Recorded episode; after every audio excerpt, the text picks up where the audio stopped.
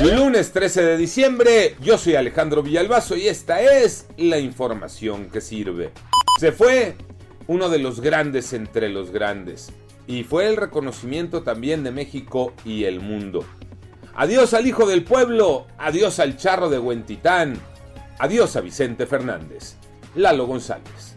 La vida de Vicente Fernández se apagó a las 6 de la mañana con 15 minutos de este domingo 12 de diciembre Día de la Virgen de Guadalupe y prácticamente desde que se dio a conocer la noticia con un mensaje en su cuenta de Instagram, no han dejado de fluir todo tipo de mensajes, de recuerdos, estrellas, tanto nacionales como extranjeras, inclusive políticos también, presidentes como el de Estados Unidos que recordaron al charro de Huentitán. En este momento se realiza en la arena que lleva su nombre, Vicente Fernández, allá en Jalisco, un homenaje póstumo donde ha participado toda la familia, miles y miles de personas que se quieren despedir del charro de Huentitán. COVID-19, los números, Iñaki Manero. Gracias Alex, tenemos un semáforo epidemiológico navideño.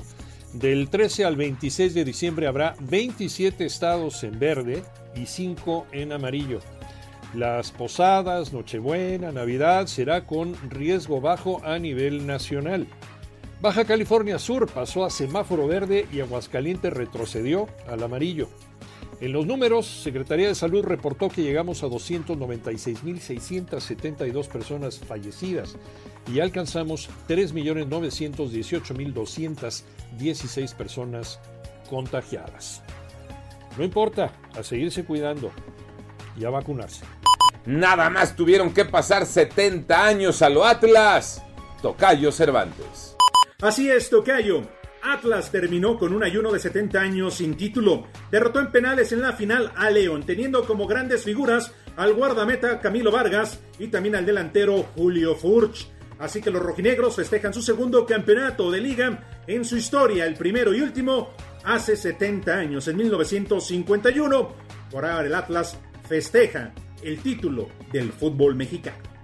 Yo soy Alejandro Villalbazo, nos escuchamos como todos los días de 6 a 10 de la mañana, 88.9 y en digital, a través de iHeartRadio. Pásenla bien, muy bien, donde quiera que estén.